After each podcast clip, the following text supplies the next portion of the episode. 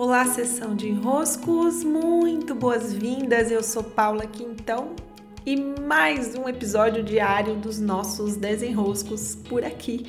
Sempre muito bom receber o retorno de vocês sobre os desenroscos, sobre como as coisas estão avançando por aí e suas perguntas lá pela caixinha que eu abro no Instagram. Uma alegria! Bom, hoje eu quero relembrar uma história que, vez ou outra, eu a conto, que é do Teodoro. Quem aí se lembra? Me acompanha há mais tempo, né? O Teodoro é um indígena que conduzia o grupo que vai ao topo do Monte Roraima. Um senhorzinho, uma gracinha, né? Ele ele me ensinou muito sobre a relação com o tempo. E hoje eu amanheci pensando nos ensinamentos dele, porque esse período de inverno, esse período que nos leva a um recolhimento, ele acaba também nos mostrando algumas mudanças que precisam ser feitas. Quando eu me recolho um pouco mais e claro, né, quando eu me coloco a refletir sobre as minhas questões, entrar nessa caverna para olhar para a minha vida como ela está, o que vai acontecer é uma clareza sobre pontos que precisam ser transformados. Isso é muito bom. E exatamente esse também é o desafio de se olhar para dentro, porque você, inevitavelmente, vê pontos que precisam ser transformados e às vezes é mais fácil evitar isso. Né? Parece mais fácil evitar isso. E naquele momento, quando eu conheci o Teodoro, eu estava indo ao Monte Roraima pela primeira vez, 2011, e ainda muito conectada com os modos como o tempo é, né? ou parece ser, ou socialmente se estabeleceu que é o tempo cronológico da, da idade, do tempo que passou, esse tempo medido no relógio.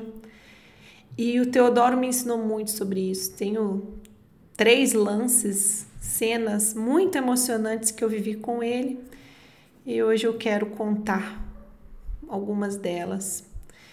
Nós estávamos caminhando, era o segundo dia de, de caminhada, longo, nossa, é, é mais repetitivo o segundo dia. E você sai logo cedo, o plano é chegar no final da tarde no próximo acampamento. E andava, andava, andava, andava, andava, andava. E o Teodoro, uma hora, estava por perto, eu perguntei, né? Teodoro, quanto tempo falta? Ele me olhou e falou, meia hora.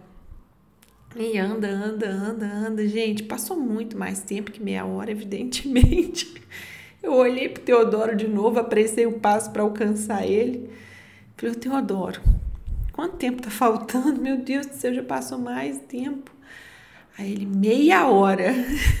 eu disse, eu disse, é, né, não adianta, né, perguntar para ele, não, que ele vai me responder meia hora. Ah, meu filho, você quer um tempo? Então toma, né, um tempo. Que, que coisa é essa de se medir no relógio tudo? Hum cultural nosso, lógico, as horas nos ajudam a nos encontrar, mas o cronometrar, o marcar o tempo que vai levar é algo muito da nossa cultura e que para mim é um dos ajustes que eu estou sempre fazendo, tentando cuidar muito mais do me mover, do que eu tenho que fazer, do estar presente nas atividades, do que em cronometrar quanto tempo eu vou levar fazendo aquilo. Tem sido, desde lá, né, são 10 anos, desde lá, tem sido um, uma grande cura. Um outro momento que eu vivi com Teodoro foi nesse mesmo trecho, nesse exato trecho, no segundo dia de trilha, só que da terceira vez que eu fui ao Roraima.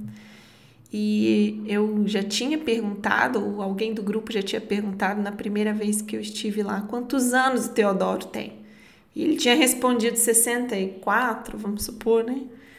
E eu já tinha ficado mais ou menos com aquele dado em mente, talvez até comentado com alguém.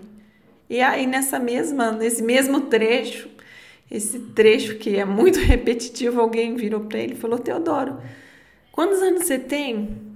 E ele respondeu: 56. Eu falei: o Teodoro não mede nem o tempo das atividades sendo feitas e também nem a idade. Para ele, tanto faz, que diferença faz. E isso me ensina muito, né? A sair de um controle que às vezes é bom para nos organizar, mas que em muito mais vezes se torna uma patologia, não uma ajuda para a vida se desenvolver, mas um limitador da vida, que é o quanto, o quão obsessiva pode ser a marcação do tempo.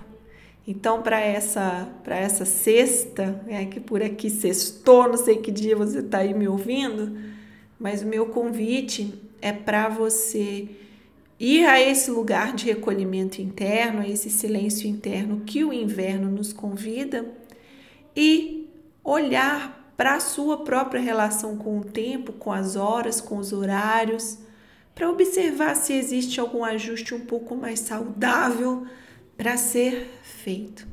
E eu vou lá porque eu deixei o pão de queijo no forno enquanto vim aqui gravar meu podcast Vou lá porque ele deve estar tá prontinho, já deve ter dado o tempo dele.